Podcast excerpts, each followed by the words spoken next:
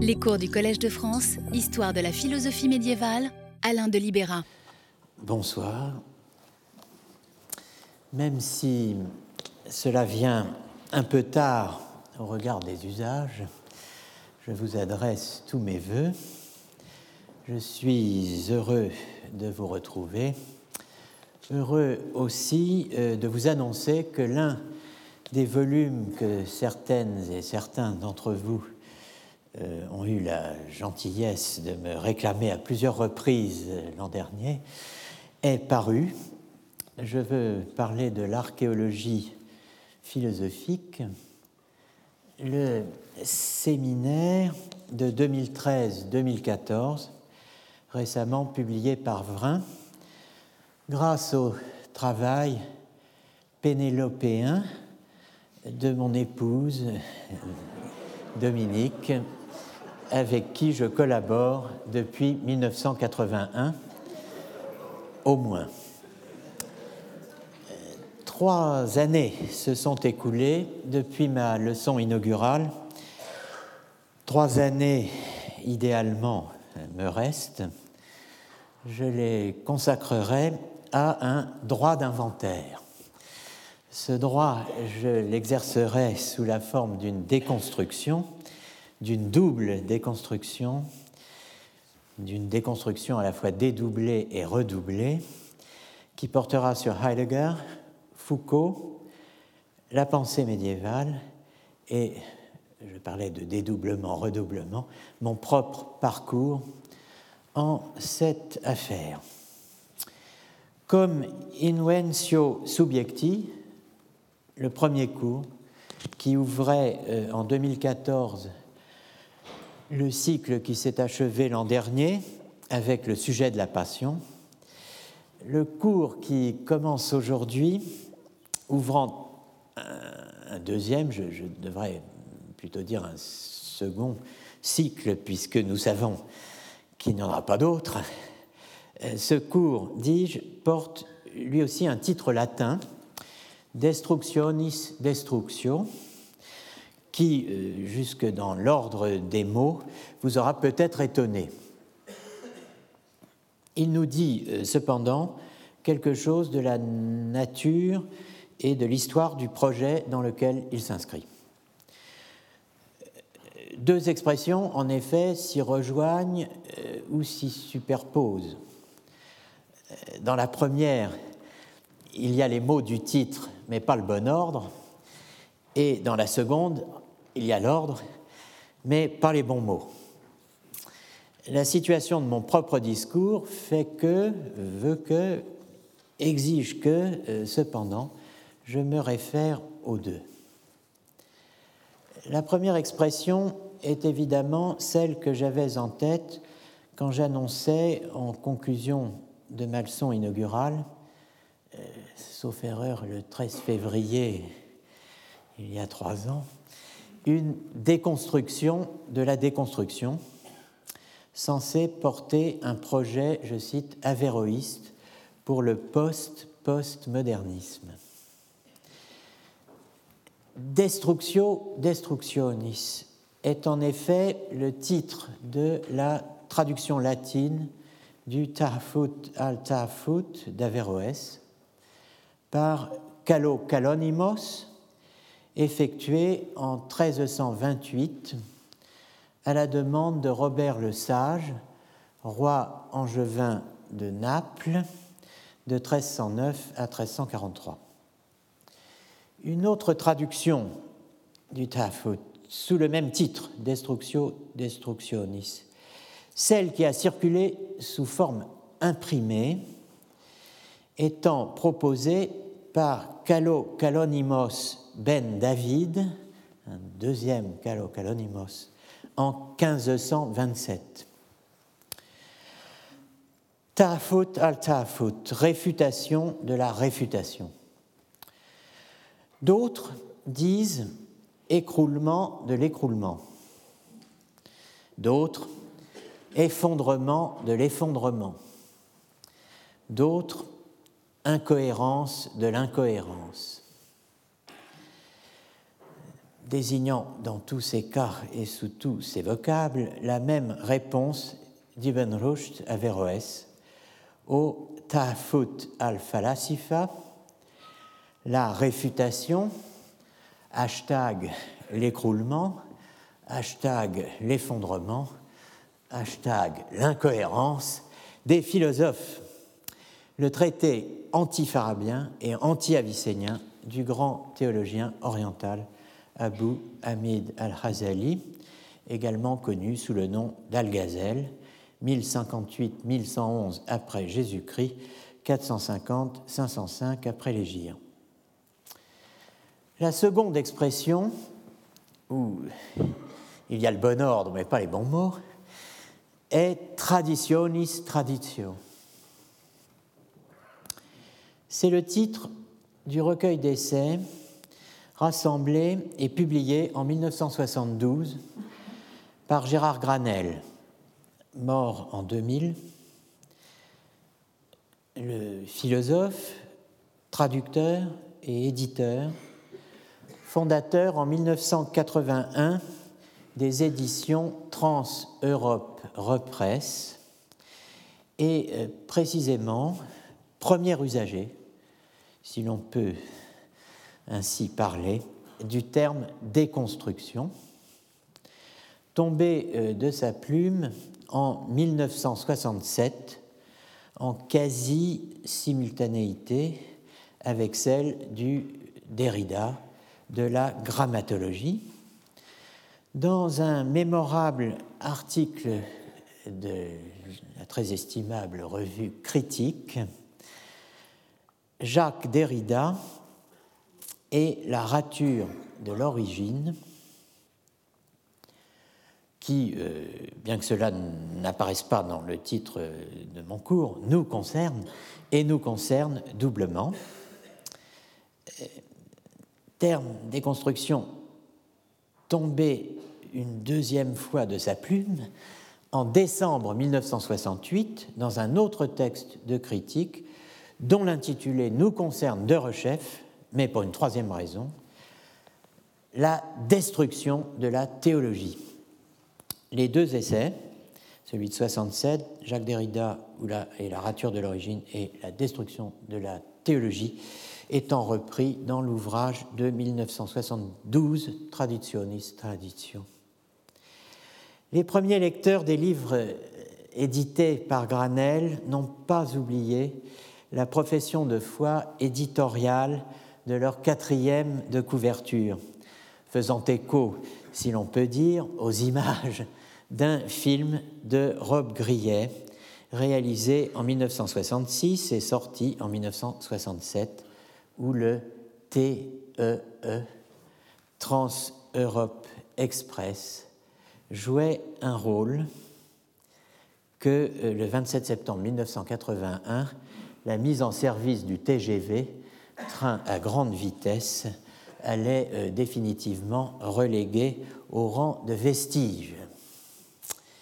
Voici les premiers mots de cette profession de foi. Sillonné par les trains d'affaires, fenêtres bloquées, attachés case et complet cravate, l'Europe, jadis aimée d'un Dieu, n'est plus désormais, comme chacun sait, qu'un espace fait de plusieurs autres, empilés ou entrecroisés.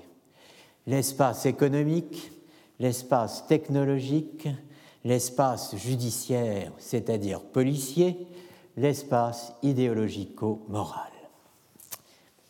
Je vous invite à savourer la suite de cette profession de foi en consultant par exemple le premier volume paru dans cette euh, jeune maison d'édition Trans-Europe Represse, La peau du marxisme, Gramsci les idéologies, les idéologies par Annick Jolin.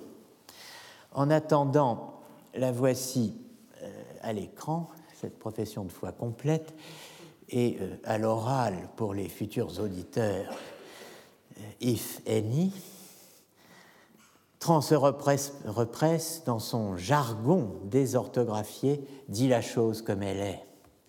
Bienvenue dans ces nouvelles éditions, tout texte et toutes images qui auront assez de force pour dévoiler et combattre la gestion de l'impossible qui accable notre présent, et plus encore pour parturier cet avenir d'après la fin dont le goût marin se répand déjà dans nos imaginations.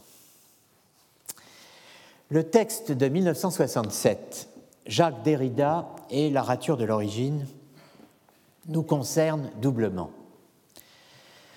Parce que, premièrement, il concerne à la fois l'histoire de la déconstruction et celle de l'archéologie. Et deuxièmement, parce qu'il concerne l'histoire de la, la relation Derrida-Foucault ou Foucault-Derrida, en tant qu'elle s'articule ou gravite autour de la figure de Descartes, la figure centrale, pivotale de tous les grands récits de l'histoire de la philosophie, à commencer par ceux de Heidegger et de Foucault eux-mêmes, dont nous entreprenons ici l'analyse. Le texte de 1968, La destruction de la théologie, nous importe, lui, parce qu'il concerne le rapport entre théologie et philosophie et la signification qu'il revêt chez Heidegger, où la distinction entre destruction et déconstruction joue, comme vous le verrez, un rôle considérable, un thème que nous retrouverons sur notre chemin. Le point de départ de Granel dans Jacques Derrida et la rature de l'origine, l'article de 1967, est le texte de la conférence prononcée en 1963 par Derrida devant euh, le public du Collège philosophique, créé en 1946 par Jean Val. Jean Val, dont Derrida est à l'époque l'assistant à la Sorbonne, après avoir été l'élève de Michel Foucault rue. Ce texte, Cogito et Histoire de la folie, publié dès 1963 dans la revue de métaphysique et de morale, a été repris dans L'écriture et la différence, l'autre livre majeur publié par Derrida en 1967 avec la grammatologie, l'autre de l'autre, c'est-à-dire le troisième larron, excusez du peu, étant la voix et le phénomène.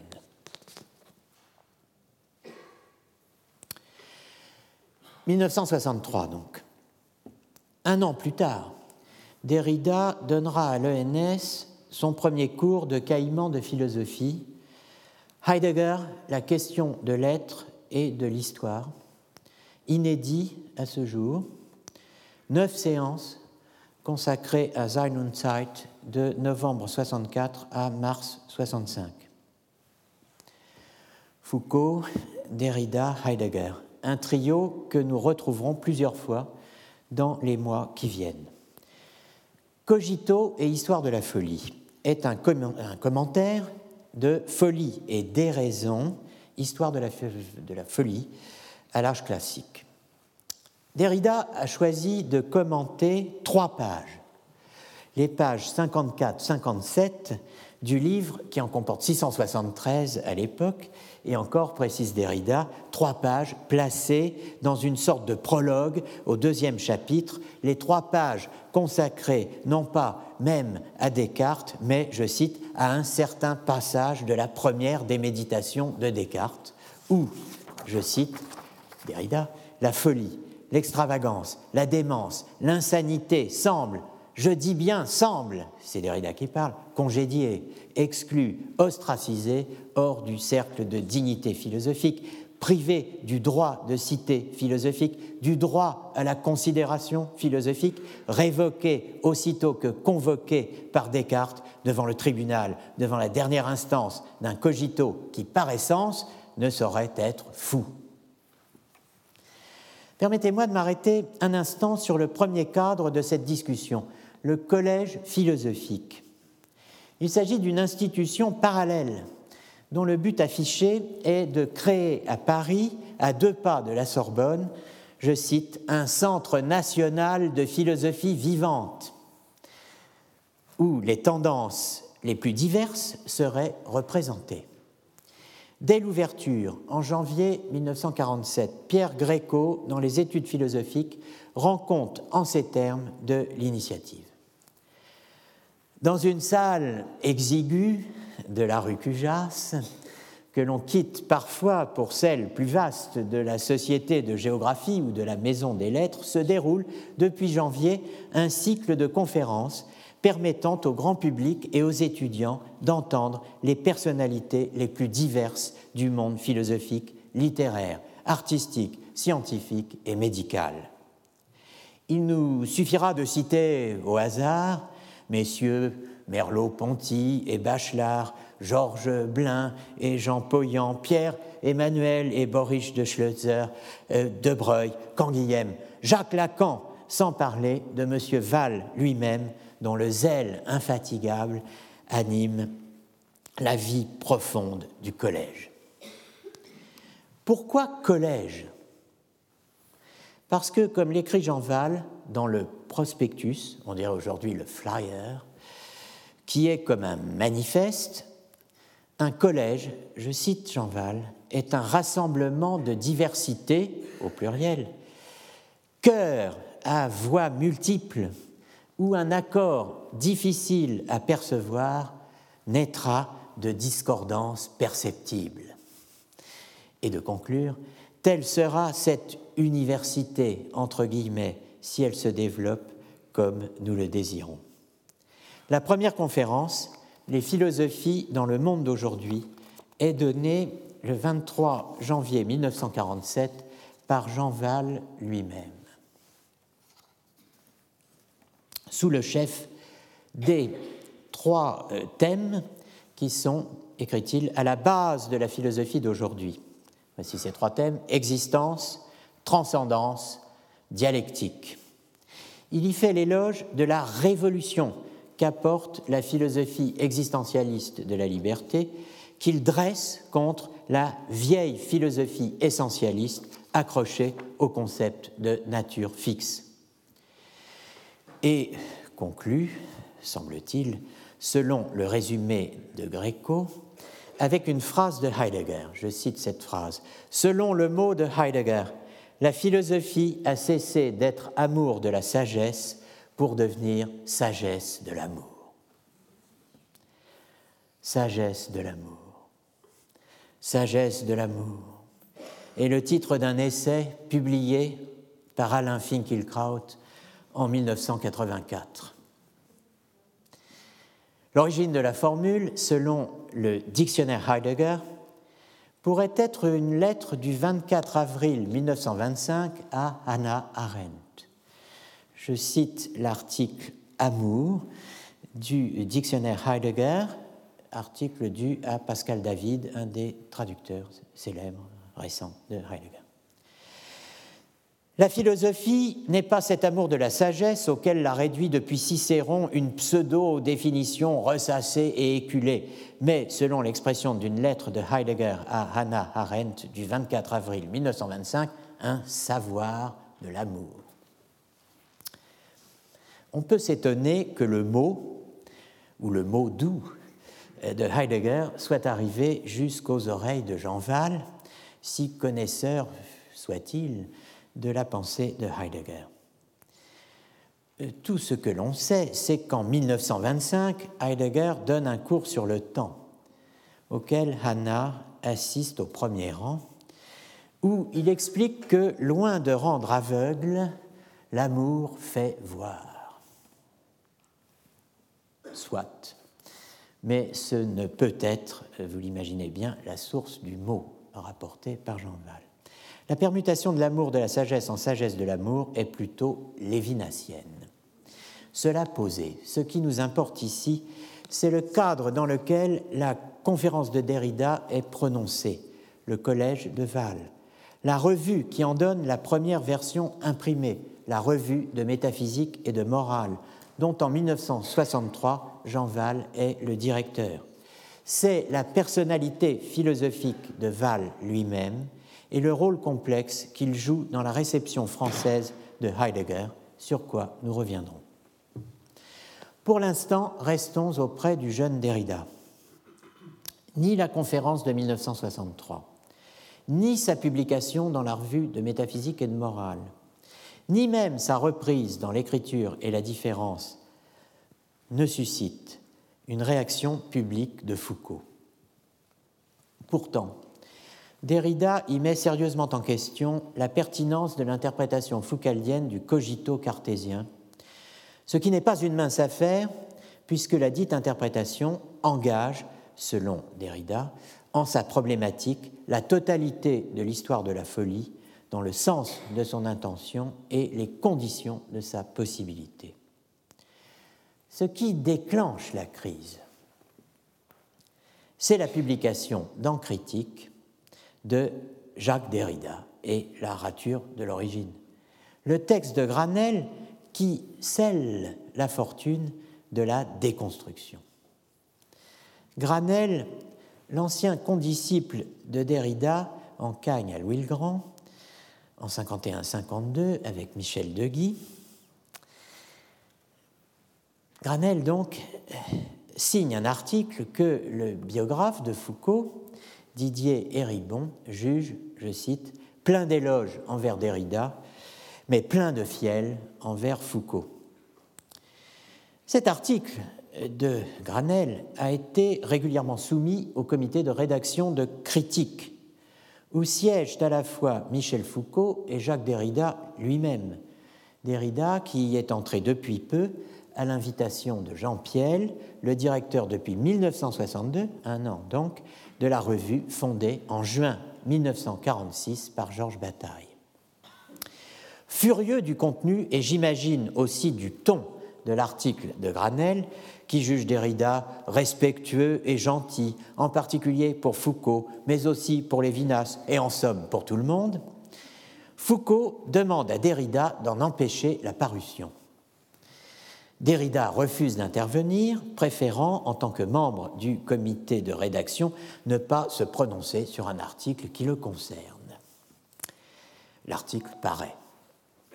Pour reprendre le récit des Ribons, Granel y affirme que la critique portée par Derrida aux pages que Foucault a consacrées à Descartes permet non seulement de déjouer l'implicite de l'histoire de la folie, mais de voir aussi les insuffisances de l'ouvrage suivant, Les mots et les choses, paru en 66, dû, je cite Granel, à l'indétermination essentielle de la notion d'archéologie qui commande toute l'entreprise.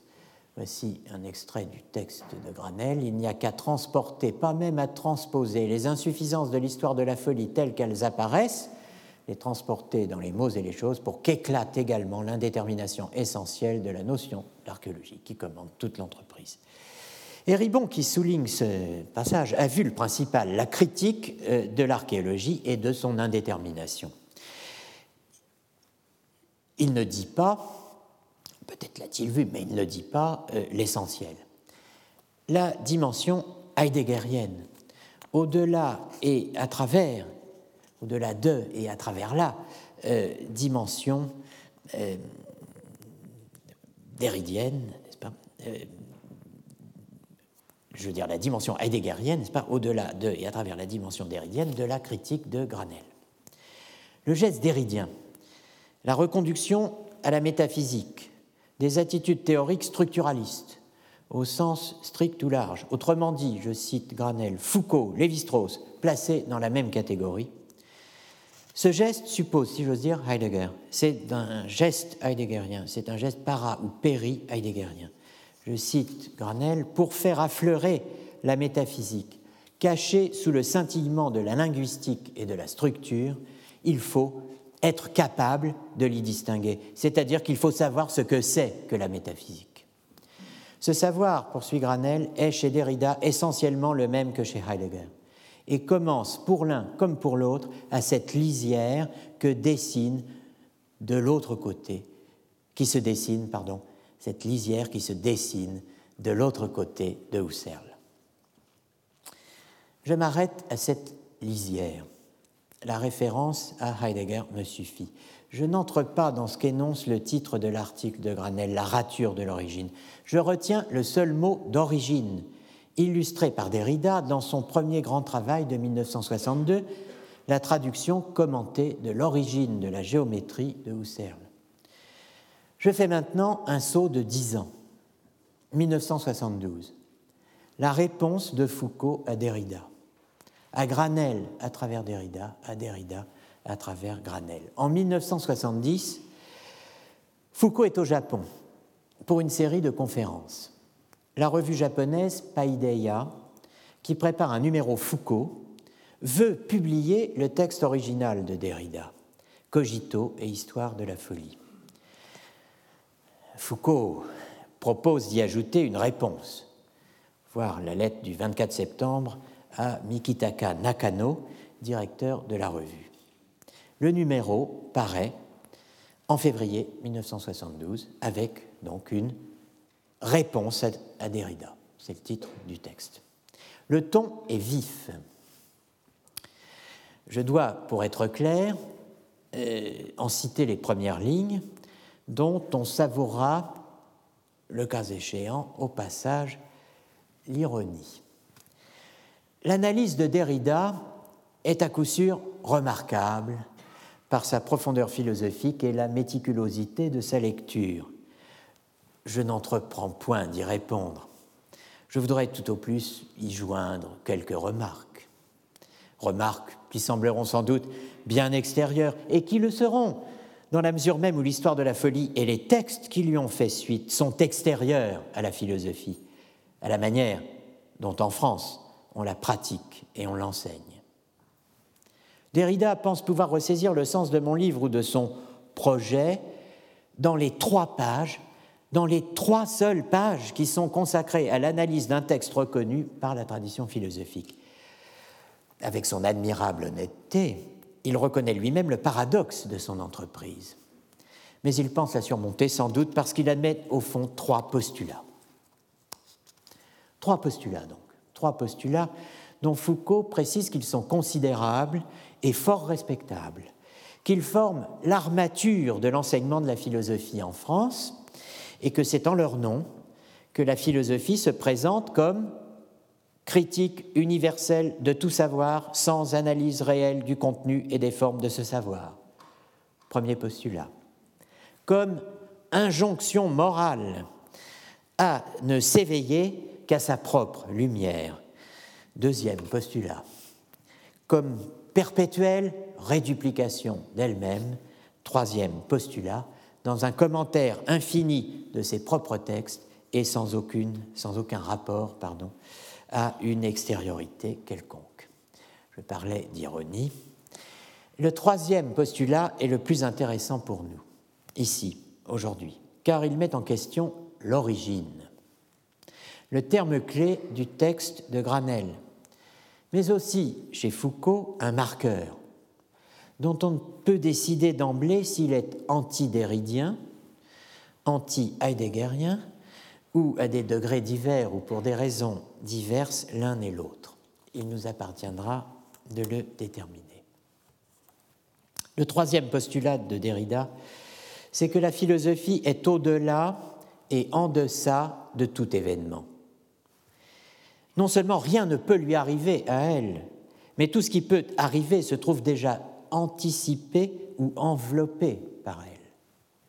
Elle n'est elle-même que répétition d'une origine plus qu'originaire et qui excède infiniment en son retrait tout ce qu'elle pourra dire en chacun de ses discours historiques. Mais puisqu'il est répétition de cette origine, tout discours philosophique, pourvu qu'il soit authentiquement philosophique, excède en sa démesure tout ce qui peut arriver dans l'ordre du savoir, des institutions, des sociétés, etc. L'excès de l'origine, que seule la philosophie et nulle autre forme de discours et de pratique peut répéter par-delà tout oubli, ôte toute pertinence à l'événement. Pour Derrida, ce qui s'est passé au XVIIe siècle ne saurait être qu'échantillon, c'est-à-dire répétition de l'identique, ou modèle, c'est-à-dire excès inépuisable de l'origine. Il ne connaît point la catégorie de l'événement singulier, il est donc pour lui inutile et sans doute impossible de lire ce qui occupe la part essentielle, sinon la totalité de mon livre, l'analyse d'un événement. Derrida, en somme, c'est derrière le lexique de la répétition et de l'excès de l'origine, l'académisme à l'état achevé, la perfection de la philosophie à la française, pour ne pas dire de la philosophie scolaire, celle dont Foucault tente de se libérer.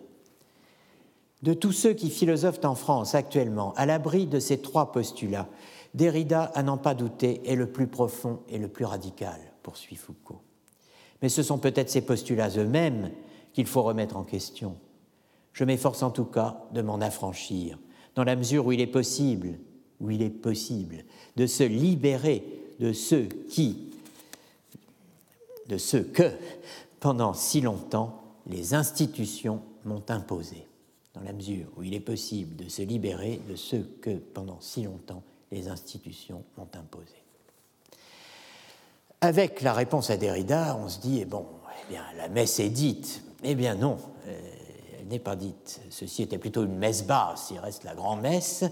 Foucault publie une autre version, plus offensive de son texte japonais, en appendice de la deuxième édition de Folie et déraison par Gallimard, qui a racheté à plomb les droits du livre de 61 et transformé le sous-titre en titre L'ouvrage s'appelle désormais Histoire de la folie à l'âge classique.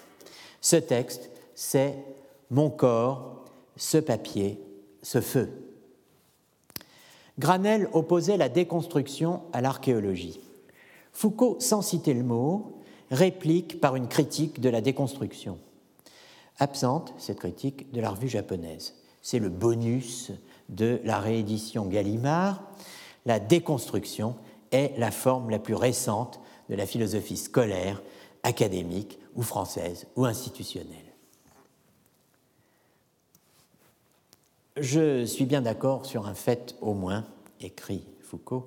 Ce n'est point par un effet de leur inattention que les interprètes classiques ont gommé, avant Derrida et comme lui, ce passage de Descartes, le passage des méditations, analysées dans les fameuses trois pages 54-57 de Folie et des raisons. C'est par système. Système dont Derrida est aujourd'hui le représentant le plus décisif en son ultime éclat. Réduction des pratiques discursives, je reprends, réduction des pratiques discursives aux traces textuelles. Élision des événements qui s'y produisent pour ne retenir que des marques pour une lecture. Invention de voix derrière les textes pour n'avoir pas à analyser les modes d'implication du sujet dans les discours. Assignation de l'originaire comme dit et non dit dans le texte pour ne pas replacer les pratiques discursives dans le champ des transformations où elles s'effectuent.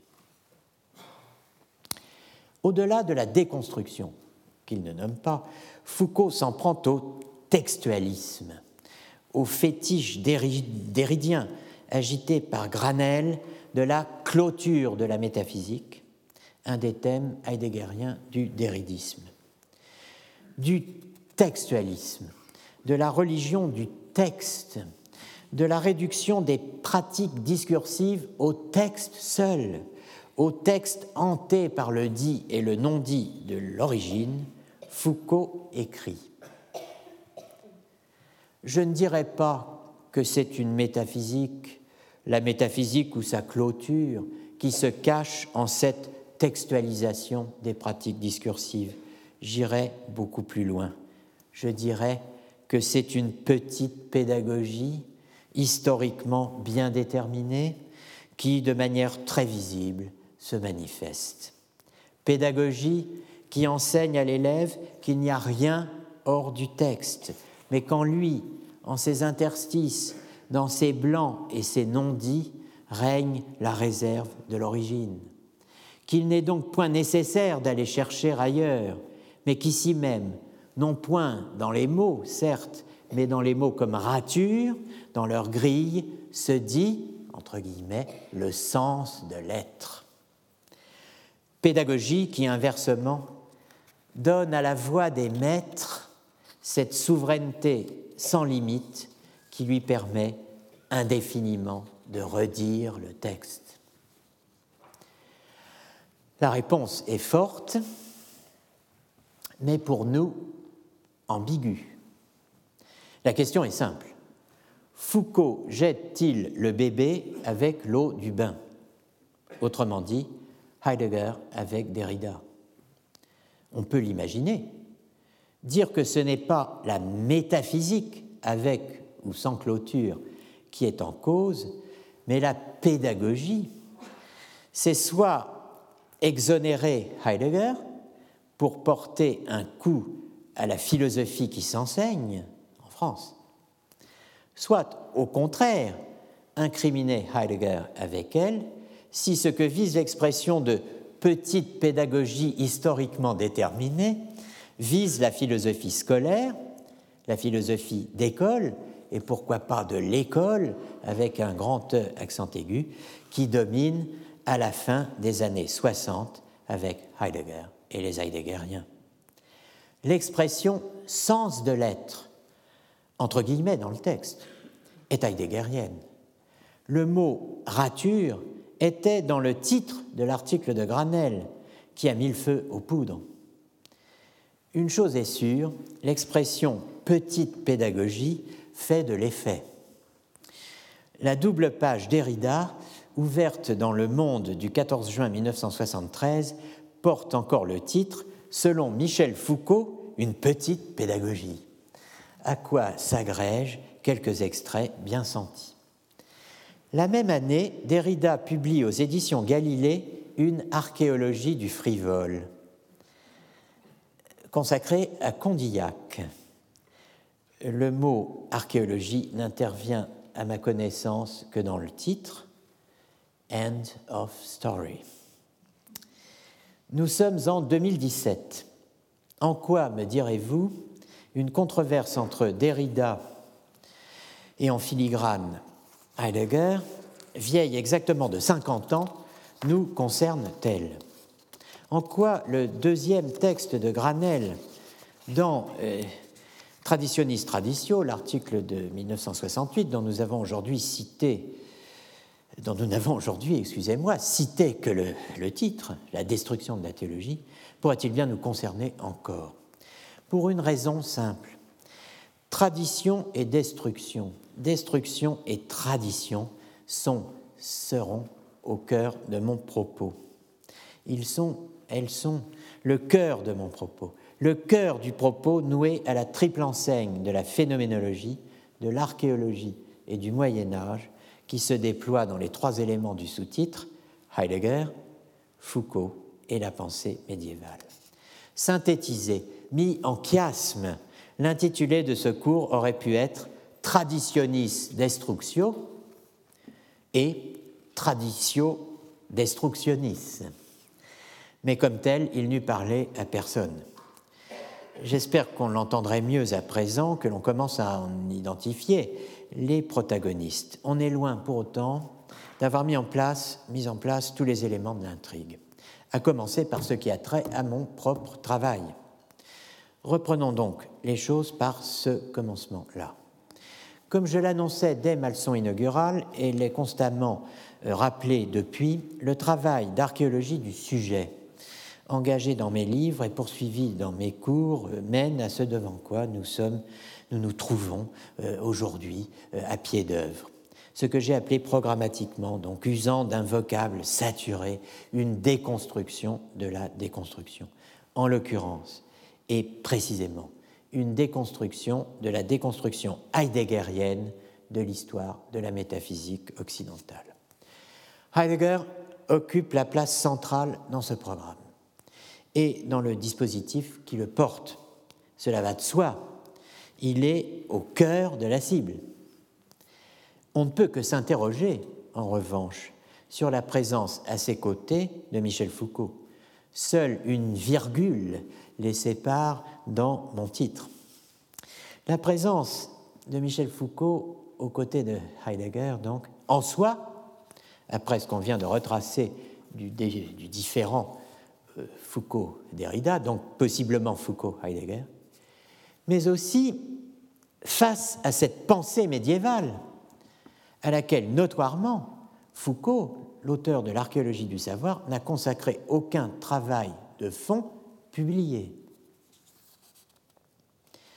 S'agissant du Moyen Âge, il semble en effet qu'on ait toutes les raisons de reprendre la phrase sur laquelle s'ouvrait un texte de Barbara Cassin sur l'Antiquité, rédigé en novembre 1991. Voici cette phrase. Foucault, Heidegger et l'Antiquité, trois ensembles qui n'ont rien ou presque rien en commun.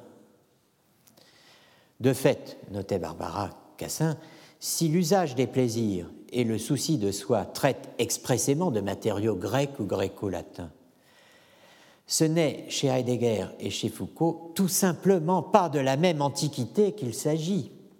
Il n'y va ni du même corpus, ni de la même question, ni de la même méthode.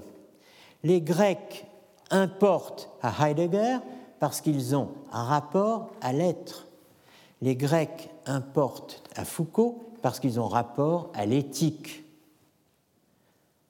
Ce ne sont pas les mêmes Grecs. Le constat est, serait pire pour le Moyen Âge. Dans son cas, dans le cas du Moyen Âge, on ne peut même pas dire que Foucault traite d'un autre corpus. En fait, il n'en traite tout simplement pas. Foucault, Heidegger et la pensée médiévale, trois ensembles qui n'ont rien en commun.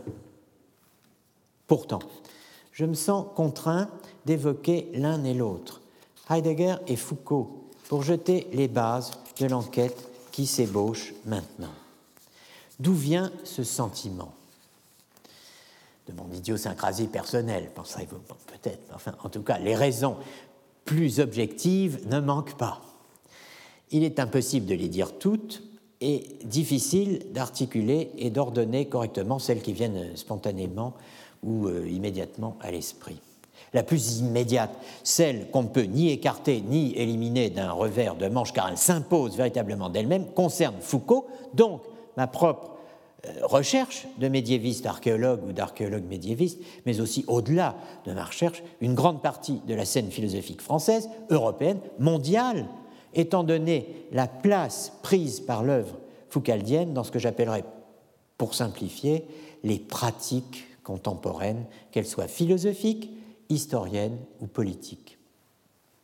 Cette raison paraît sans appel, et la voici. Foucault lui-même a indiqué l'existence et l'importance de sa relation à Heidegger. Je pense évidemment ici à la dernière interview accordée à Gilles Barbedette et André Scala le 29 mai 1984, paru sous le titre assurément malheureux de Retour de la morale dans le numéro du 28 juin des Nouvelles littéraires, trois jours après la mort de Foucault. Ce texte a suscité des réactions vives, diverses, euh, pour ne pas dire, euh, disons-le d'ailleurs, opposées. Certains ont mis en cause l'interview elle-même, dénonçant d'une formule le coût du philosophe essentiel. D'autres lui ont daigné toute portée réelle, d'autres l'ont au contraire prise au mot. Je rappelle le passage central. Foucault parle. Heidegger a toujours été pour moi le philosophe essentiel. J'ai commencé par lire Hegel, puis Marx, et je me suis mis à lire Heidegger en 1951 ou 1952. Et en 1953 ou 52, je ne me souviens plus, j'ai lu Nietzsche. J'ai encore ici les notes que j'avais prises sur Heidegger au moment où je le lisais. J'en ai des tonnes. Et elles sont autrement plus importantes que celles que j'avais prises sur Hegel ou sur Marx. Tout mon devenir philosophique a été déterminé par ma lecture de Heidegger. Mais je reconnais que c'est Nietzsche qui l'a emporté. Je ne connais pas suffisamment Heidegger, je ne connais pratiquement pas l'être et le temps, ni les choses éditées récemment. Ma connaissance de Nietzsche est bien meilleure que celle que j'ai de Heidegger. Il n'en reste pas moins que ce sont les deux expériences fondamentales que j'ai faites. Il est probable que si je n'avais pas lu Heidegger, je n'aurais pas lu Nietzsche. J'avais essayé de lire Nietzsche dans les années 50, mais Nietzsche tout seul ne me disait rien. Tandis que Nietzsche et Heidegger, ça a été le choc philosophique. Heidegger, le philosophe essentiel qui a rendu possible la lecture de Nietzsche. Dans le chapitre de la Pensée 68, qu'il consacre à Foucault, sous le titre Le Nietzschéisme français, Alain Renaud et Luc Ferry poussent à fond la dimension heideggerienne du nietzschéisme foucaldien. Le nietzschéisme français, ce serait en somme l'heideggerianisme continué par d'autres moyens. C'est une thèse. 68, c'était hier pour moi aussi. Et euh, s'agissant de 68, je note que euh, durant l'année académique 1968-1969, Foucault, qui dirige, entre guillemets, le département de philosophie de la toute jeune université de Vincennes, créée en décembre 68, les premiers cours ont commencé dès janvier 69, Foucault, dis-je, donne deux enseignements, respectivement intitulés La fin de la métaphysique, thème heideggerien, s'il en est, et le discours de la sexualité, thème foucaldien du tournant des années 70-80.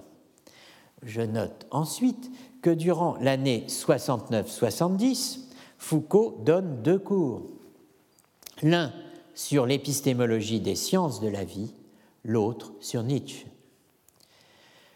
Cours sur Nietzsche où l'on se plaît à voir la source ou au moins la matière de Nietzsche, la généalogie, l'histoire, le grand texte publié en 71 dans le volume d'hommage à Jean Hippolyte, professeur au Collège de France de 1963 à 1968. Hippolyte est mort le 26 octobre 1968.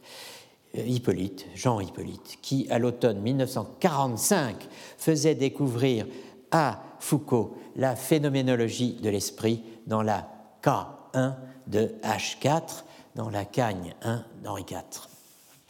Hippolyte, à qui Foucault succède, la chaire d'histoire des systèmes de pensée, créée le 30 novembre 1969 sur proposition de Jules Villemin, remplace celle d'histoire de la pensée philosophique de Jean Hippolyte l'Assemblée élit Michel Foucault, titulaire de la chaire le 12 avril 1970 à 43 ans. Il donne sa leçon inaugurale le 2 décembre 1970. Euh, S'il l'avait donné euh, en 1270, il aurait été vraiment très très précoce. Mais bon, je ne commande pas l'interprétation de Renaud et Ferry. Je crois en revanche indispensable de faire entendre quelques mots du rapport de Foucault à Hippolyte puis du texte rédigé à sa mémoire, Nietzsche, la généalogie, l'histoire.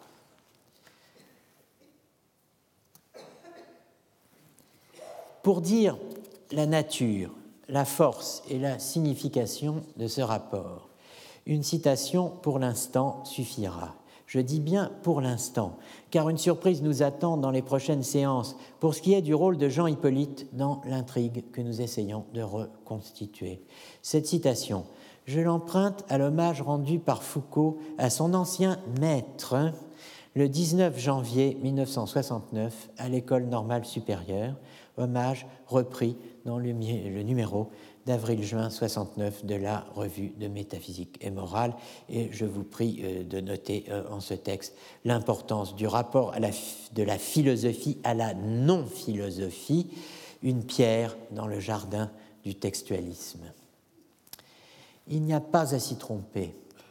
Tous les problèmes qui sont les nôtres, à nous, ces élèves du temps passé ou ces élèves d'hier, tous ces problèmes, C'est lui qui les a établis pour nous. C'est lui qui les a scandés dans cette parole qui était forte, grave, sans cesser d'être familière. C'est lui qui les a formulés dans ce texte, Logique et existence, qui est un des grands livres de notre temps. Au lendemain de la guerre, il nous apprenait à penser les rapports de la violence et du discours. Il nous apprenait hier à penser les rapports de la logique et de l'existence. À l'instant encore, il nous a proposé de penser les rapports entre le contenu du savoir et la nécessité formelle. Il nous a appris finalement que la pensée philosophique est une pratique incessante, qu'elle est une certaine façon de mettre en œuvre la non-philosophie, mais en demeurant toujours au plus près d'elle, là où elle se noue à l'existence. Avec lui, il nous faut rappeler sans cesse que si la théorie est grise, il est vert, l'arbre d'or de la vie. Citation bien connue de Goethe. Bon, alors, Madame se meurt, Madame est morte. Euh, il y a du Bossuet dans Foucault, quand même. Euh, au lendemain de la guerre, hier, à l'instant encore, finalement, bon, vous voyez, de ces minuscules scansions du temps, disent quelque chose de très fort. Enfin, Foucault déjà, et Foucault, Foucault sait écrire. Le texte de 1971, Nietzsche, La généalogie, l'histoire, second hommage rendu à Hippolyte, explique que la généalogie, terme nouveau, par rapport à celui d'archéologie, qui, via Granel, avait présidé à la première confrontation avec Derrida, s'oppose, je cite, à la recherche de l'origine. Généalogie s'oppose à la recherche de l'origine. C'est sous cette bannière philologique d'une philologie à la Nietzsche que se poursuit la lutte, cette fois sur le terrain du texte, ou plutôt du discours dans sa matérialité, contre le fantôme de l'origine. Chacune, chacun d'entre nous en connaît, je crois, les premières lignes, tissées de formules authentiquement nietzschéennes, le gai savoir, paragraphe 7, humain, trop humain, paragraphe 3. On les connaît, mais enfin, on ne se lasse pas de les redire. La généalogie est grise. Elle est méticuleuse et patiemment documentaire. Elle travaille sur des parchemins embrouillés, grattés, plusieurs fois réécrits. Elle exige donc la minutie du savoir, un grand nombre de matériaux entassés, de la patience. Ces monuments cyclopéens, alors ce geste américain que je suis en train de faire sous vos yeux, euh, correspond aux citations de Nietzsche. Hein. Donc euh, ces monuments cyclopéens, elle ne doit pas les bâtir à coup de euh, grandes erreurs bienfaisantes, mais de petites vérités sans apparence établies par une méthode sévère. Bref, un certain acharnement dans l'érudition. La généalogie ne s'oppose pas à l'histoire, comme la vue altière et profonde du philosophe au regard de taupe du savant. Elle s'oppose au contraire au déploiement méta-historique des significations idéales et des indéfinies téléologies. Elle s'oppose à la recherche de l'origine. Cette saillie contre l'origine, cela fait penser à Husserl, l'origine de la géométrie, le texte qui a lancé Derrida, mais aussi, voire surtout, à Heidegger. Le texte de 1971 lu sous cet éclairage, a tout, semble-t-il, de la rupture avec le philosophe essentiel et la figure d'un Heidegger en Cicerone, introduisant Foucault à la lecture de Nietzsche. Mais est-ce bien le cas? C'est ce qu'il faut voir. Une chose frappe le lecteur. En dépit de ce que pourrait suggérer le langage ordinaire, et cela me frappe, moi, énormément. Là, il me frappait, la première fois que je l'ai lu, la généalogie telle que l'entend Foucault au début des années 70 n'a rien à voir avec la quête de l'originaire, de l'origine, de l'origine de l'origine, pas même de l'inorigine de l'origine, comme le dit à une certaine époque Derrida. La prise de distance, cela posé, à l'égard de Heidegger, en ressort d'autant plus nette dans la réponse donné par Foucault à Giulio Preti, 1911-1972, un autre personnage qui ne va pas tarder à quitté la scène à l'époque.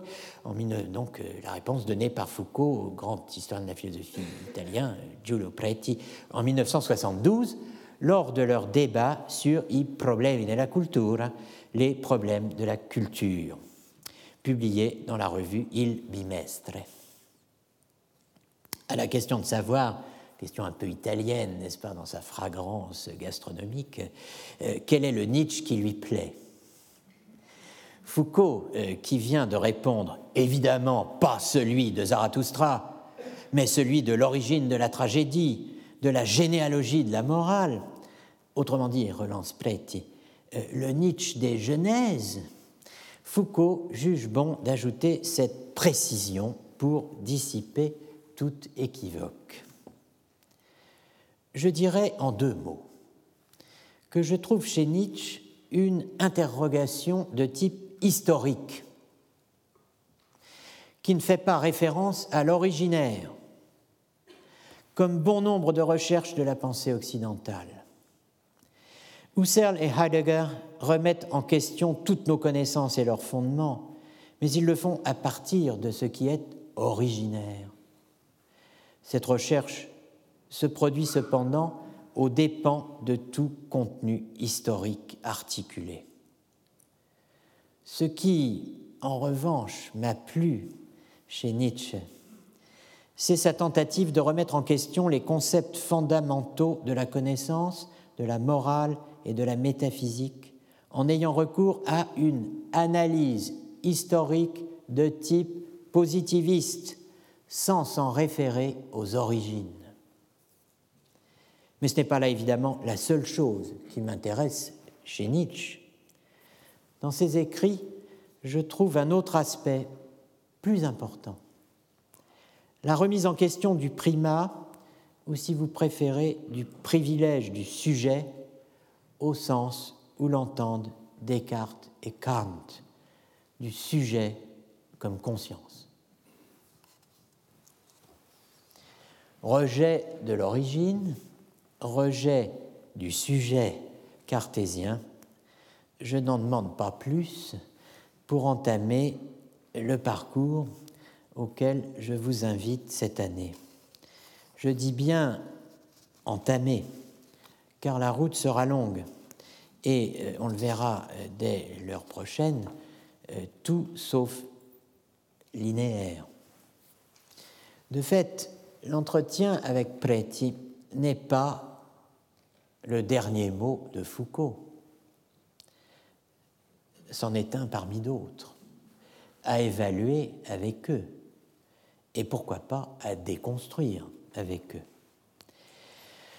Déconstruire ici, c'est, ce serait dissocier, pour commencer. Dissocier, disons, séparer les couples, les aider à reprendre leur liberté dans l'intrigue historique. Pour l'originaire, séparer Husserl et Heidegger. Pour le sujet comme conscience, séparer Descartes et Kant c'est aussi et d'abord poser la question de l'existence du couple Heidegger et Foucault. Bref, c'est rouvrir le dossier du philosophe essentiel, ce que nous allons euh, faire à présent. Merci euh, de votre euh, écoute et de votre patience. Nous arrêtons quelques instants.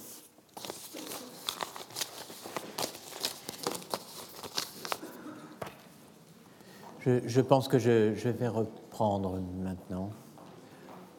Je laisse le temps d'arriver.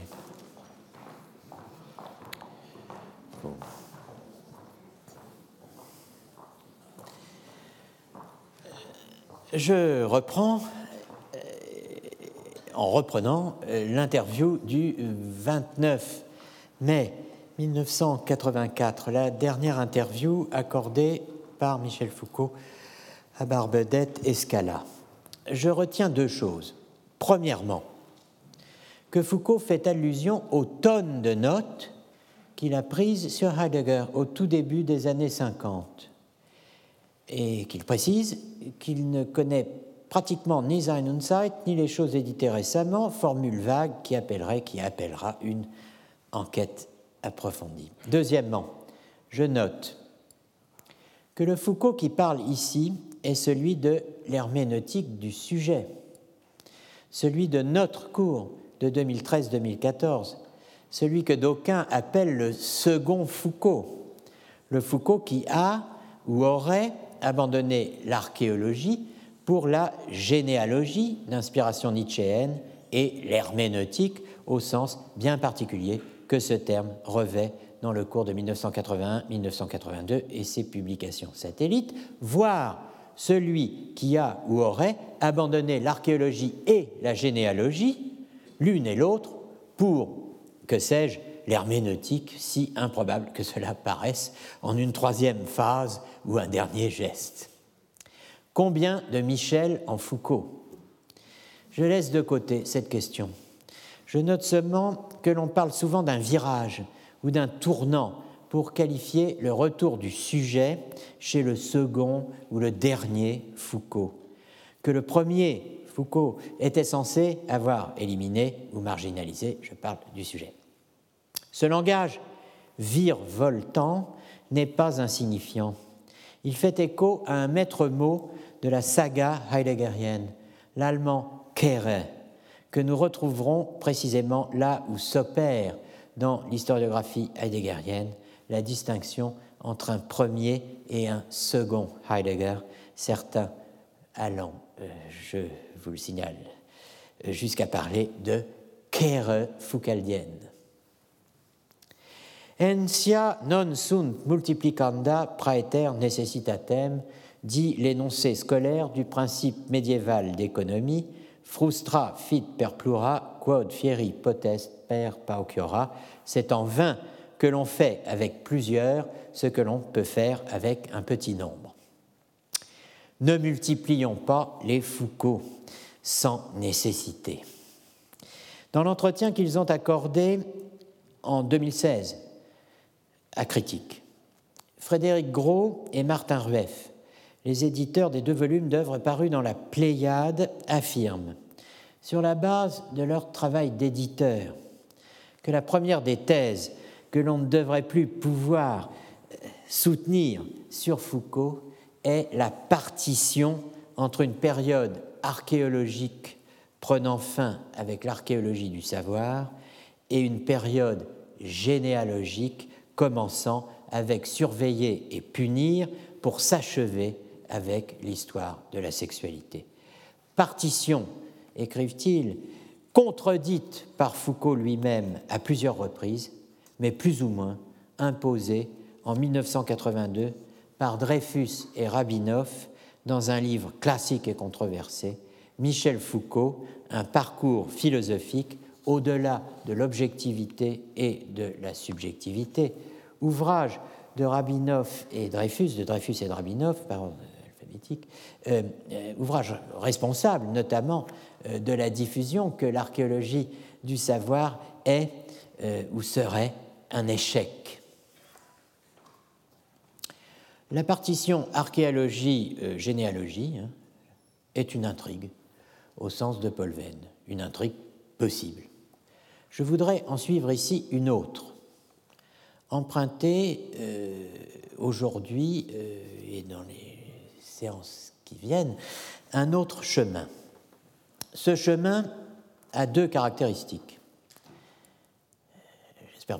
Il est commun à Foucault et Heidegger, d'une part, et d'autre part, il mène quelque part. Ce n'est pas un Holzweg, un chemin qui ne mène nulle part. Heidegger et Foucault ont en effet au moins deux points communs. Ils ont produit tous deux un certain nombre de textes auto-interprétatifs, dont plusieurs sous forme d'entretien. Deuxième point commun, ce sont deux enseignants. Mais deux enseignants dont les cours ont été publiés pour l'essentiel de manière posthume. Publication qui, de l'aveu unanime, ont changé à des degrés divers et dans certains cas fondamentalement la donne interprétative. Je propose de puiser à ces deux sources, l'auto-interprétation et les cours, tout particulièrement à je propose de puiser l'archive des cours, hein. cours, l'archive des cours qui est imposante chez Foucault et qui est écrasante chez Heidegger. Dans le travail effectué ici depuis 2014, je me suis avant tout euh, attaché à l'herméneutique du sujet, l'un des cours d'une séquence de cinq cours entamés au Collège de France en 1979-1980, mais publiés dans un ordre différent, à savoir 79-80 du gouvernement des vivants, publié en novembre 2012, en quatrième position euh, dans ma liste des cinq. 1980-1981, Subjectivité et vérité, publié en mai 2014, cinquième position. 1981-82, L'herméneutique du sujet, publié en 2001, en première position. 82-83, Le gouvernement de soi et des autres, publié en février 2008, deuxième position.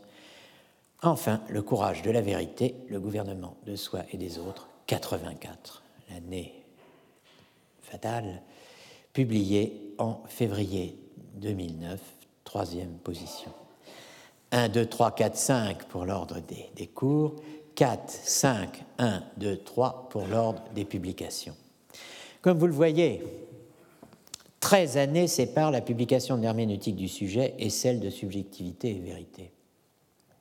Mais disons aussi, pas moins, la sépare de celle du premier cycle de cours donné au collège. La première leçon a lieu le 9 décembre 1970, une semaine, je le rappelais tout à l'heure, après la leçon inaugurale. Euh, la leçon inaugurale euh, publiée euh, en mai 71 sous le titre L'ordre du discours. En 10 ans, c'est énorme.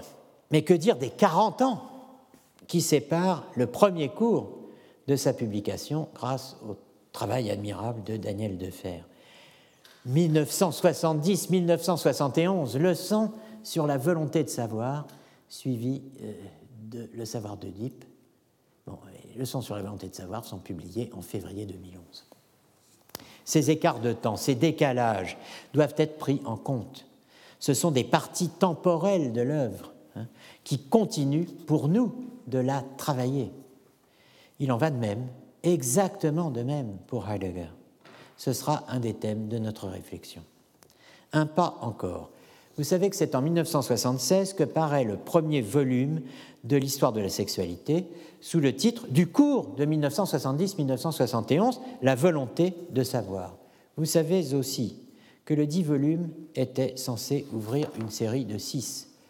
La volonté de savoir, 1, 1976, paru. 2, La chair et le corps. 3, La croisade des enfants. 4, La femme, la mère et l'hystérique. 5, Les pervers. 6, Populations et races.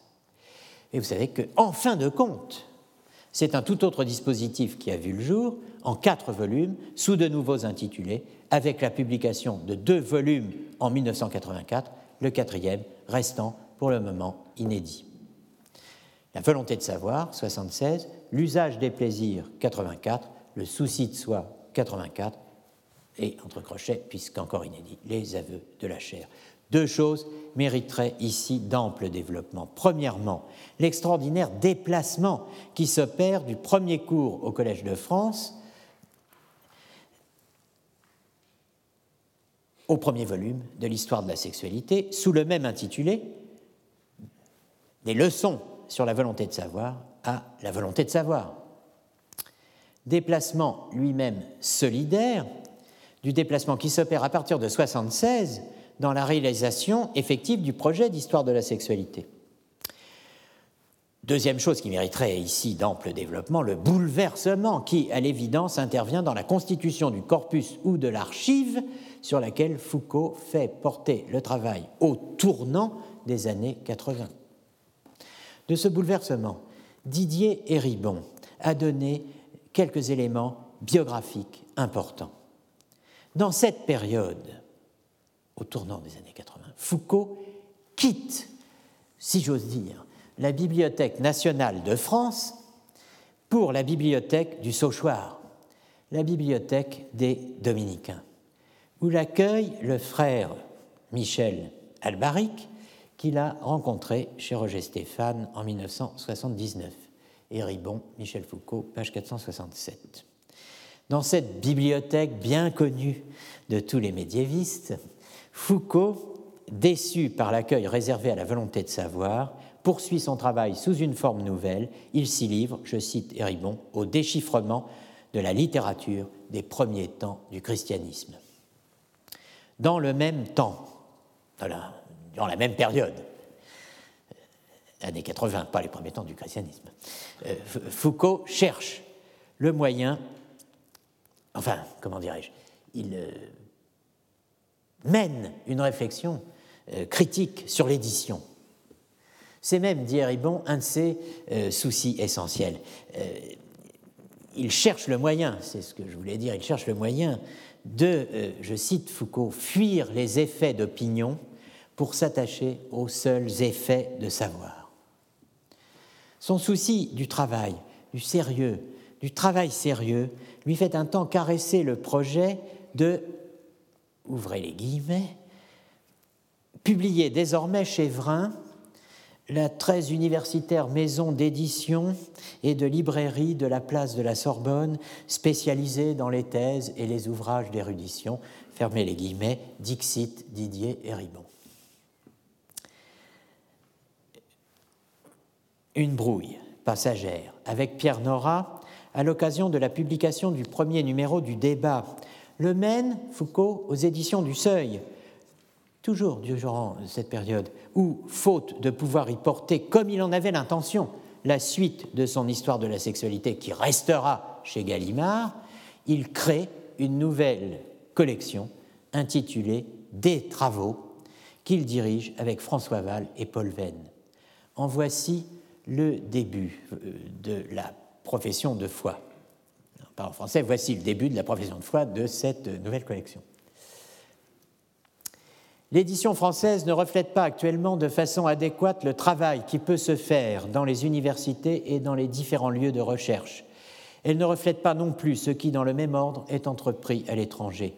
Il y a à cela des raisons économiques, coûts de production, coûts de traduction et donc prix de vente des livres il y a aussi la place occupée par les ouvrages d'opinion et l'écho qu'ils peuvent rencontrer dans la presse.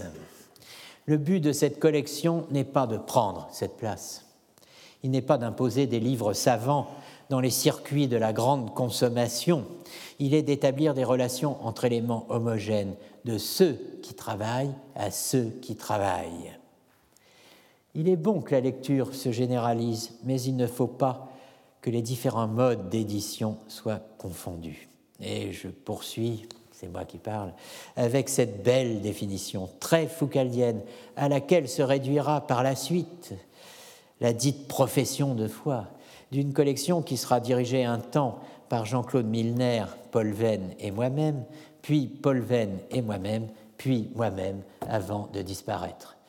Euh, la disparition concernant les deux, d'ailleurs, euh, la collection et moi-même.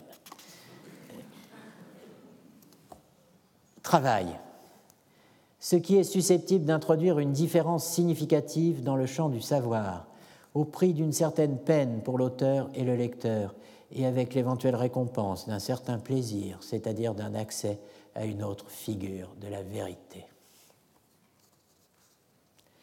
Le premier travail est publié en février 1983. Les Grecs ont-ils cru à leur mythe? Signé Paul Venn.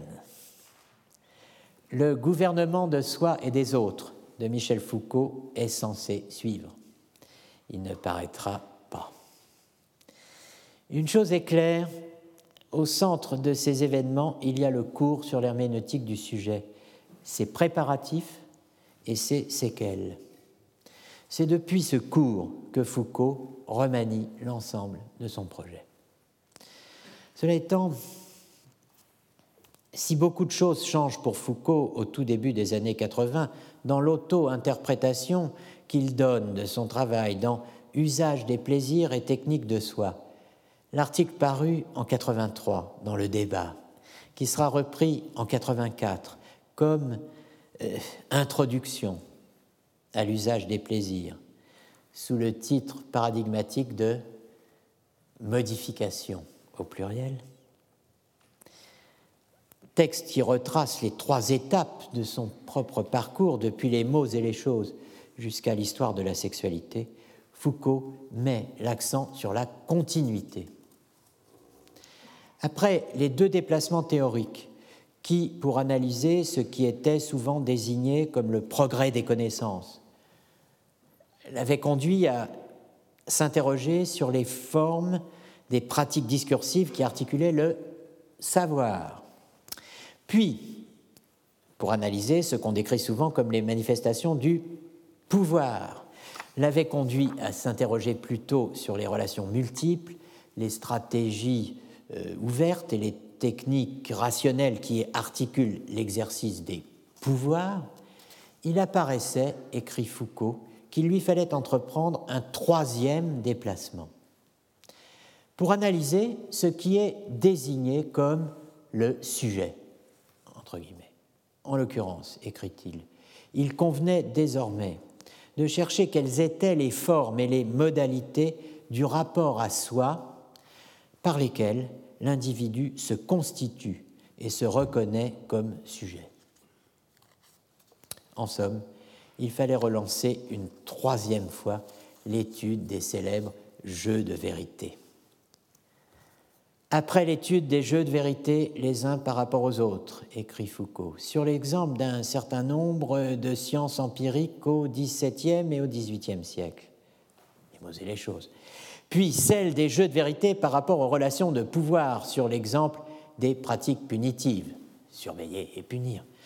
Un autre travail semblait s'imposer, étudier les jeux de vérité dans le rapport de soi à soi et la constitution de soi-même comme sujet, en prenant pour domaine de référence et champ d'investigation ce qu'on pourrait appeler l'histoire de l'homme de désir.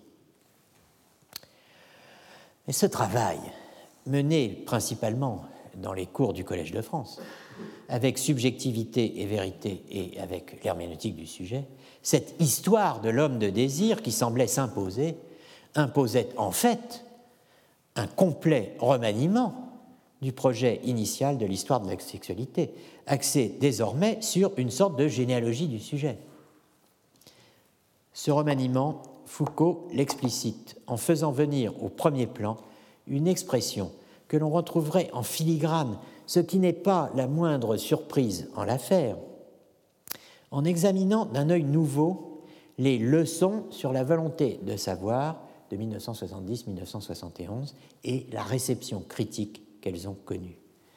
Cette expression, c'est histoire de la vérité.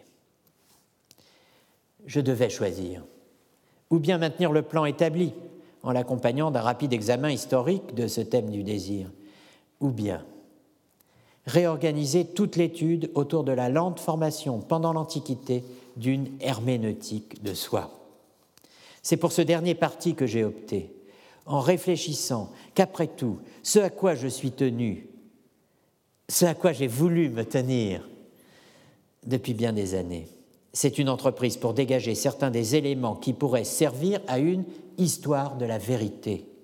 Une histoire qui ne serait pas celle de ce qu'il peut y avoir de vrai dans les connaissances, mais une analyse des jeux de vérité, des jeux du vrai et du faux, à travers lesquels l'être se constitue historiquement comme expérience, c'est-à-dire comme pouvant et devant être pensé. Nous voilà, diront certains, en pleine philosophie de la subjectivité, l'archéologue retrouvant à la fin de son parcours le problème qui lui avait initialement servi de repoussoir, le problème du sujet. Comme l'écrit Béatrice Hahn dans L'ontologie manquée de Michel Foucault. Nous voilà plutôt, dirais-je, semble-t-il, et ajouterais-je, contre l'impression Que pouvait nous laisser à la fin de notre première heure le débat avec Giulio Preti Nous voilà, euh, dis-je, à deux pas de Heidegger. De fait, le lecteur de l'interview du 29 mai 1984, la dernière interview, hein, ne peut pas ne pas penser ici à Heidegger.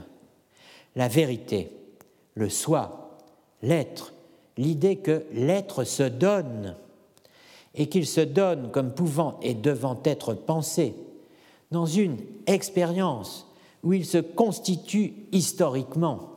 Tout cela rend en effet un son heideggerien celui de Was heißt denken Qu'appelle-t-on penser? Sans parler de cette extraordinaire formule, histoire de la vérité, entendue comme une sorte d'histoire de l'être, de l'expérience historique de l'être, de l'être comme expérience, qu'on ne peut pas ne pas rapprocher, dans un premier temps du moins, et j'insiste sur ce point, dans un premier temps du moins, euh, du Heidegger, de la Seins avec un I, Seins avec un Y, Geschichte, cette digraphique histoire de l'être et ou de l'estre avec un S, sur laquelle portera largement cette année mon cours. Une histoire de la vérité qui est aussi d'un autre point de vue, je veux dire, sans référence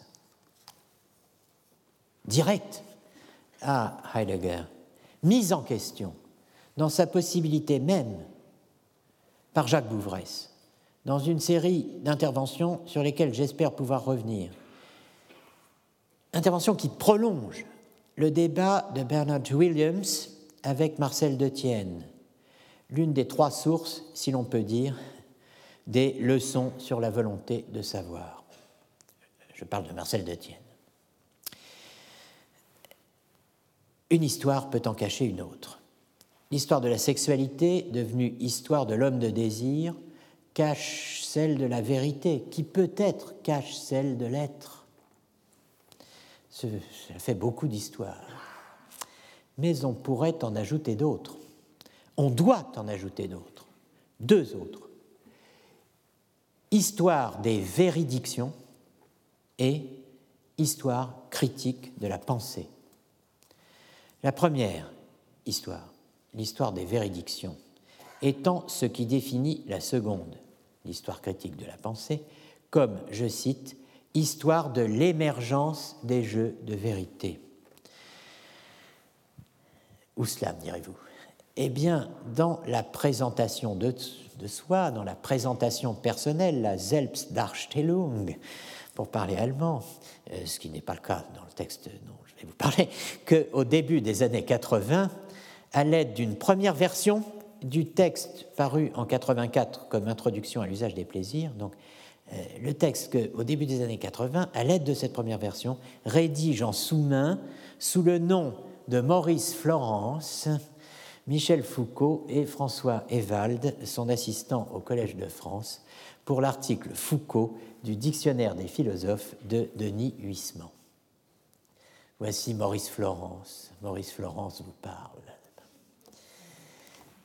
L'histoire critique de la pensée n'est ni une histoire des acquisitions, ni une histoire des occultations de la vérité. C'est l'histoire de l'émergence des jeux de vérité. C'est l'histoire des véridictions, entendues comme les formes selon lesquelles s'articulent sur un domaine de choses des discours susceptibles d'être dits vrais ou faux. Quelles ont été les conditions de cette émergence? Le prix dont en quelque sorte elle a été payée, ses effets sur le réel et la manière dont liant un certain type d'objet à certaines modalités du sujet pour un temps, une ère et des individus donnés, l'a priori historique d'une expérience possible. Quel programme, n'est-ce pas? Il est signé Maurice Florence, mais euh, bon, il y a de quoi méditer ces lignes destinées à un ouvrage de vulgarisation.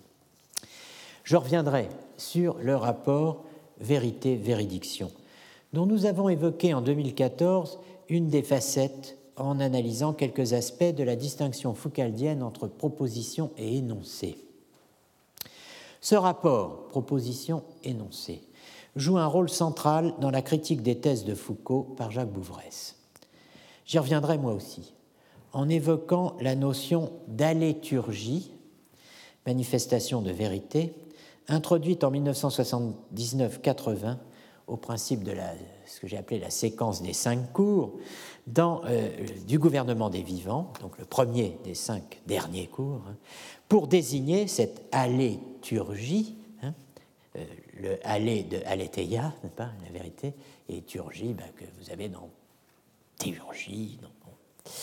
La liturgie, donc, euh, désignant l'ensemble des euh, procédés possibles, verbaux et non verbaux, par lesquels on amène au jour ce qui est posé comme vrai par opposition au faux, au caché, à l'indicible, à l'imprévisible, à l'oubli. Alors quand je dis on, évidemment, ce on euh, peut prendre figure, peut s'envisager, euh, ce sont les quatre figures du prophète, du sage, du technicien et du parésiaste, de la parésia, hein, euh, que Foucault évoque dans euh, ce cours. Bon, histoire de la vérité, histoire des régimes de véridiction, histoire critique de la pensée. Les formules s'entassent. N'allons pas cependant trop vite en besogne. Nous parlons du rapport de Foucault à Heidegger. Mais nous n'avons encore rien dit de Heidegger. Il serait peut-être temps d'y venir. Considérons donc la distinction, quelle qu'en soit ultimement la pertinence ou la non-pertinence entre un premier et un second Foucault, et reprenons cette pratique sur laquelle j'incitais tout à l'heure de l'auto-interprétation. Les deux suffisent à un premier niveau assez exotérique pour rapprocher Foucault et Heidegger. Pourquoi? Parce que d'une part, l'auto-interprétation, l'interprétation de soi par soi, hein, est un élément décisif dans l'histoire de la réception de Heidegger, qui se confond dans une large mesure pour nous, y compris pour nous Français, avec la constitution du sujet Heidegger lui-même. Et parce que, d'autre part, c'est elle, cette auto-interprétation, qui a contribué à mettre en place le type d'interprétation à deux temps, comme le moteur, n'est-ce pas, qui quasiment a hissé, n'est-ce pas, quasiment hissé au rang de paradigme, préside à la, à la distinction entre un premier et un second Foucault. Le parallèle tient, comme pour Foucault, l'auto-interprétation de Heidegger se fait d'abord pour le public le plus large sous forme d'entretien, sous forme de jeu de questions et de réponses. Je ne reviens pas euh, sur l'interview évoquée ici même le 18 janvier 2016, l'entretien accordé au Spiegel en 1966, publié post-mortem en 1976 sous le titre Der Philosoph und das Dritte Reich, le philosophe et le Troisième Reich. Publication volontairement différée, dont le report programmé s'inscrit dans une stratégie d'ensemble, une stratégie pharmaceutique, euh, d'effet retard, dirait un médecin ou un pharmacien, ou mieux encore de libération contrôlée dont euh, l'archétype est le plan de la Gesamtausgabe, l'édition des œuvres complètes, initialement tracée par Heidegger lui-même, plan qui aura permis de voir la publication des premiers Schwarze Hefte, les cahiers noirs, mettre à deux ou trois volumes près un terme retentissant à la publication des quelques 102 volumes délibérément édités au long des 40 années passées selon la procédure dite de dernière main, aus letzter Hand, ou, comme je le soulignais dans une conférence l'an dernier à l'occasion de ce colloque sur l'histoire des idées euh, qui s'est tenu ici même en mai euh, par une action conjointe, si je puis dire, de la chaire d'histoire de la philosophie médiévale et de, la chaire d'Antoine Compagnon, l'histoire de la littérature, eh bien, comme je le soulignais l'an dernier, et vous verrez que ce n'est pas rien, euh, une procédure dite de Letzerhand, House Letzerhand de dernière main, hein, euh, eh bien, elle a un effet, c'est que les différentes strates, corrections, repentir et réécriture éventuelles d'un même texte ne sont pas portées à la connaissance du lecteur.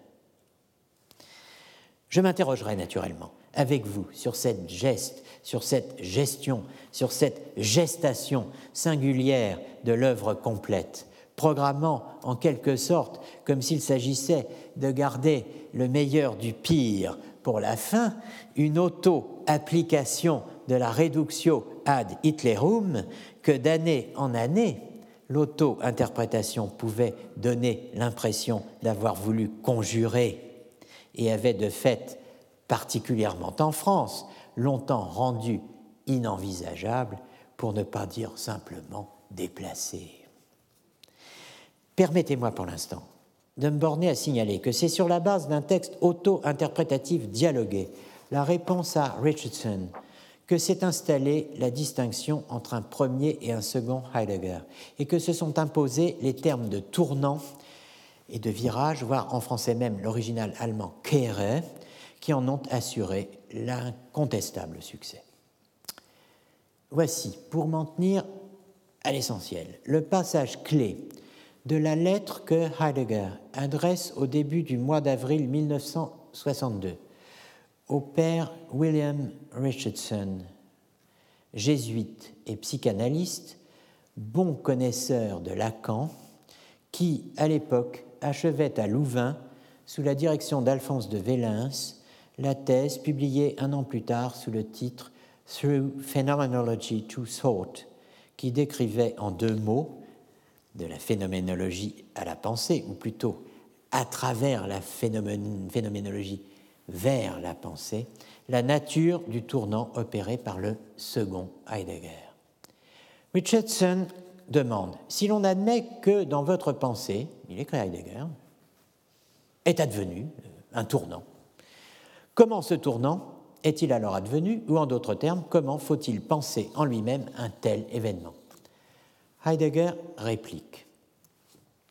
Il ne peut être répondu à votre question qu'une fois éclairci ce que dit le mot kere, tournant, ou pour parler plus nettement, si l'on est prêt à méditer en réponse à ce qui a déjà été dit sur ce sujet, au lieu de mettre en circulation une suite d'assertions sans fondement. Alors, sommes-nous prêts, n'est-ce pas, à cela, à méditer en réponse à ce qui a été déjà dit sur ce sujet? Qu'est-ce qui a été déjà dit sur ce sujet? Du tournant, de la kere. J'ai pour la première fois parlé textuellement, dit la traduction française, l'allemand dit öffentlich literarisch, ce qui veut dire de manière ouverte, c'est-à-dire publique, sous forme écrite, imprimée, littéraire. Par opposition à quoi, me direz-vous? Eh bien, aux cours non publiés, oraux. Bon, du, de la Kere, j'ai pour la première fois parlé textuellement dans la lettre sur l'humanisme on interprète, unterstellt, sous-entend. Alors, c'est donc depuis 1947 que s'est accomplie dans la pensée de Heidegger une inversion, Umkehr, pour ne pas dire depuis 1945, une conversion, de Kehrung. On se refuse à penser que l'examen approfondi puisse réclamer des années pour accéder à la clarté.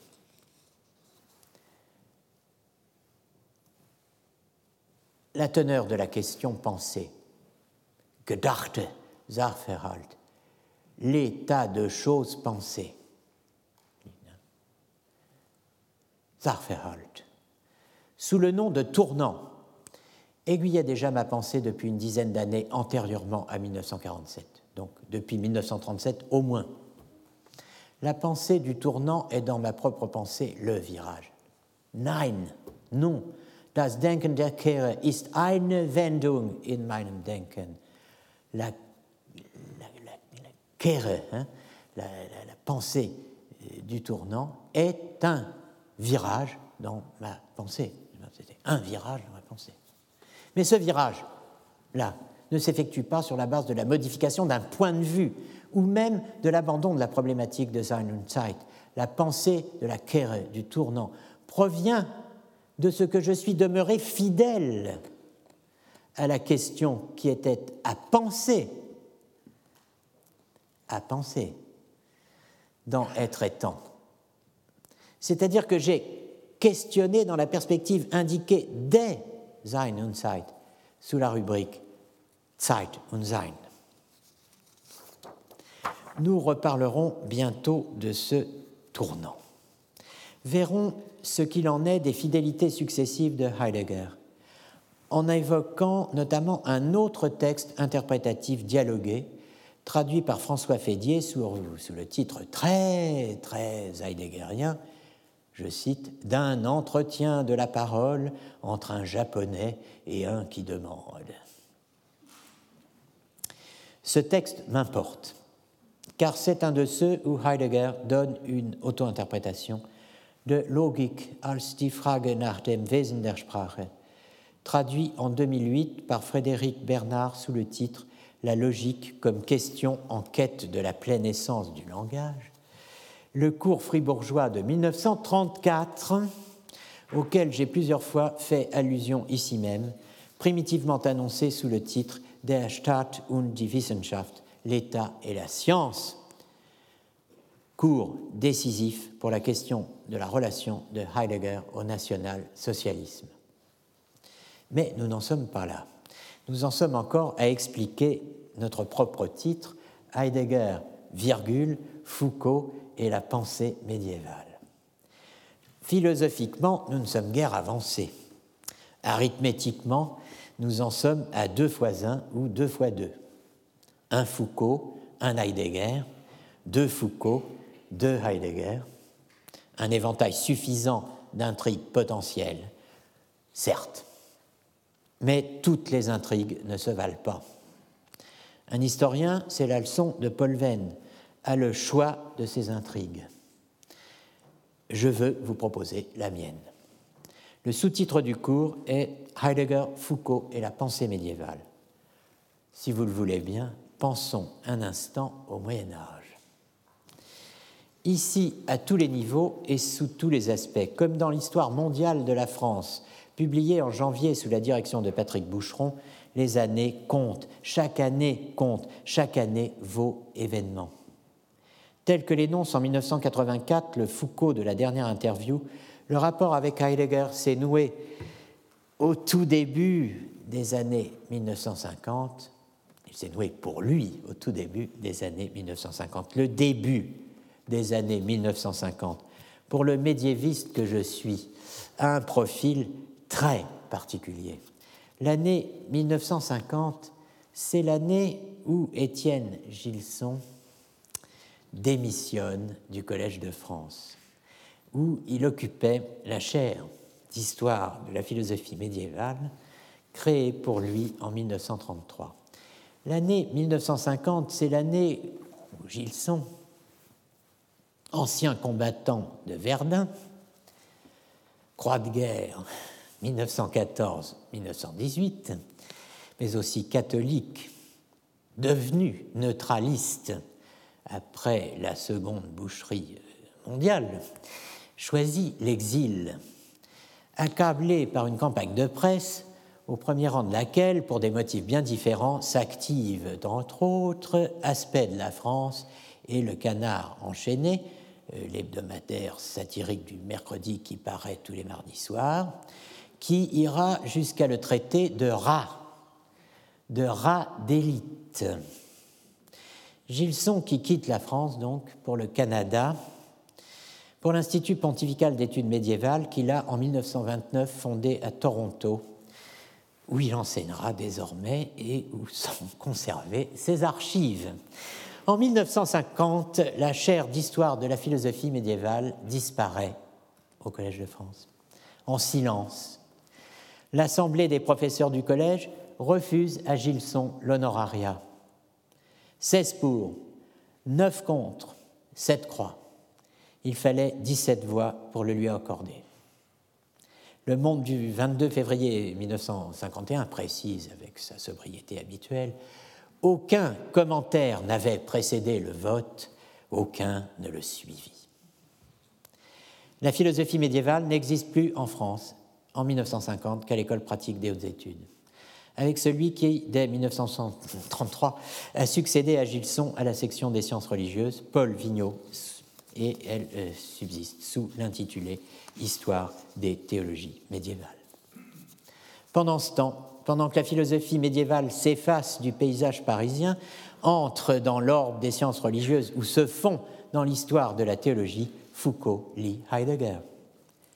Quel Heidegger? Le premier ou le second? Le moment est venu de la circonspection. On ne peut identifier purement et simplement la pensée de Heidegger avec son auto-interprétation. La même remarque vaut pour Foucault sans qu'il y ait là les mêmes enjeux ni la même portée. Je m'explique. Mort en 1984, Foucault n'a pu, par définition, avoir accès au texte de la Gesamtausgabe publié entre 1984 et 2016. Plus précisément, il n'a pas eu accès à ceux qui n'ont été rendus accessibles que par la publication de la dite édition complète. Le Heidegger de Foucault n'est plus le nôtre. En 33 ans, le corpus heideggerien a beaucoup changé. Avant toute chose, il a changé de moustache.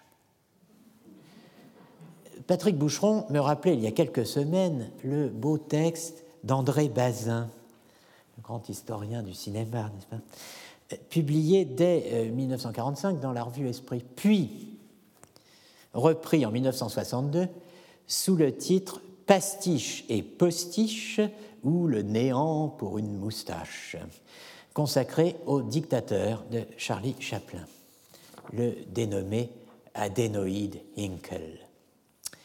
Autrement dit, selon la formule crypto-heideggerienne, mais je préférerais euh, dire ouvertement sartrienne, de Bazin, que je suis allé relire avec gourmandise, Hitler, réduit à son essence, est privé de son existence. J'ai donc repris euh, ce texte et comparé les moustaches. Voici Heidegger, recteur de l'université de euh, Freiburg, en 1933, en brun sépia.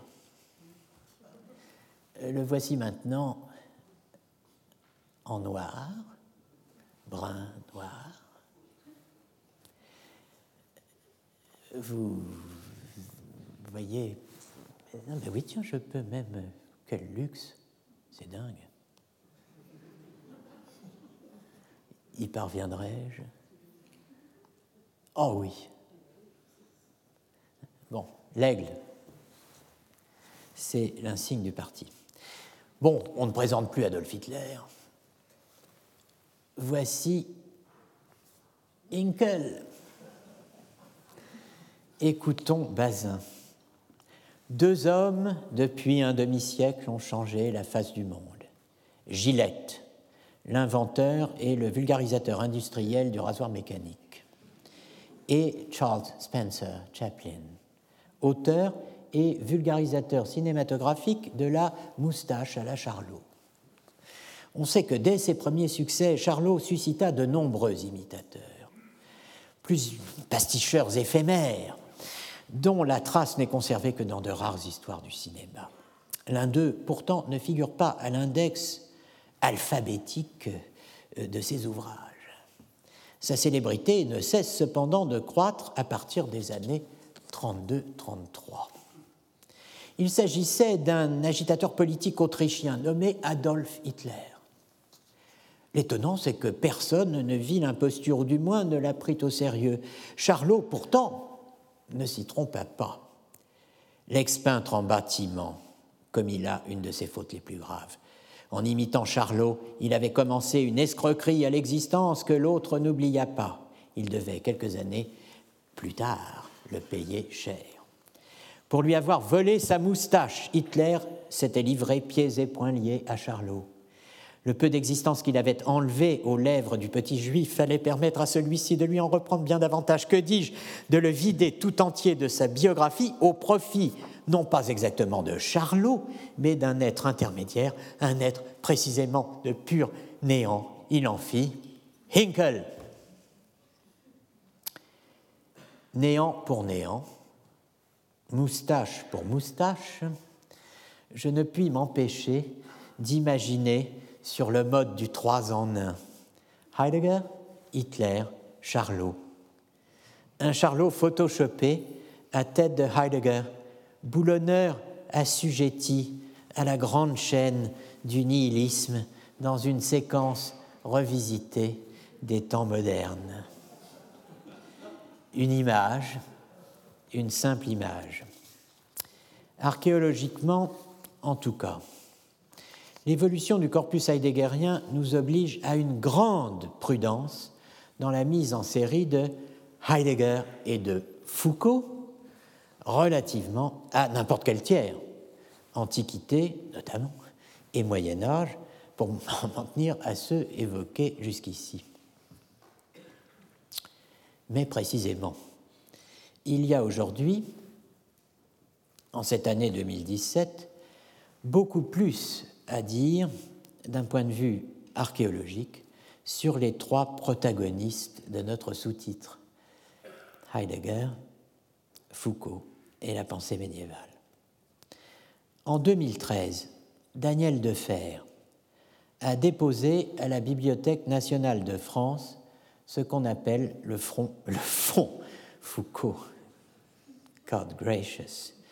Le fonds Foucault, rassemblant toutes sortes de documents d'une importance capitale. Euh, le, rouge me monte au, fond, au fond, euh, comprenant notamment des cours et des textes inédits, ainsi euh, que des notes de lecture et des extraits d'œuvres. En un mot, une archive foucaldienne intacte. Son dépouillement ouvre des perspectives nouvelles et précises. On peut, entre autres choses, trancher factuellement une question. Savoir exactement ce que Foucault a, au minimum, lu de Heidegger dans ses années de formation, les fameuses années 1950 évoquées dans la dernière interview. Dans Toward Foucault-Heidegger Auseinandersetzung, extraordinaire titre, n'est-ce pas? Euh, Partie anglais, partie allemand. Donc, euh, vers une confrontation, explication, au sens où on dit on va s'expliquer, euh, aussi, entre Foucault et Heidegger.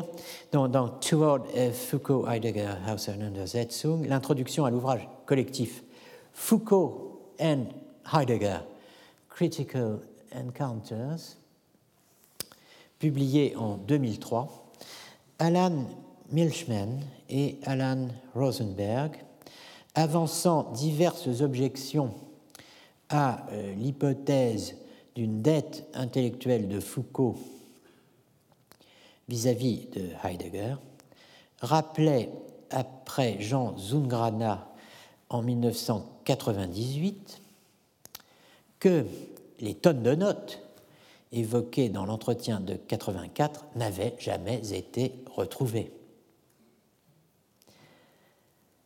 Et soulignait que, en dehors des textes des années 50 consacrés à Binswanger, il n'y avait ensuite pratiquement plus de traces chez lui d'une influence directe de Heidegger.